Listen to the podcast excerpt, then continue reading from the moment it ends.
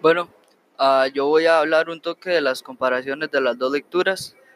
Ah, en la primera se enfoca o habla mucho de lo que es la forma en la que el, tico ve a, la gente de afuera, dependiendo del país, ya que hemos tenido en los últimos años eh, una gran parte de inmigrantes nicaragüenses con lo que hay una parte del país que se ha visto, bueno, que dicen haberse visto afectados por el, por el hecho de, este fenómeno, por así decirlo.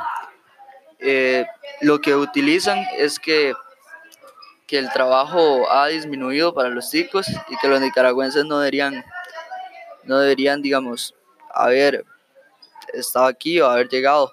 Deberían tener algún tipo de limitante o que no cualquiera pudiera venir pero es interesante ver cómo solo por ser de Nicaragua los encasillan, porque si hablamos de otros países como puede ser Estados Unidos, que es una potencia mundial, eh, y se ve con otros ojos, uno los ve diferentes.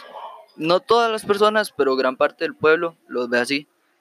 Entonces, esto se contrasta con el poema, ya que el poema habla un poco de que quiere lo mismo para todos, eh, utilizando el, el, recurso del aire, que cuando dice, por poner un ejemplo, mm, que nadie tenga tierra como tiene traje, que todos tengan tierra como tienen aire.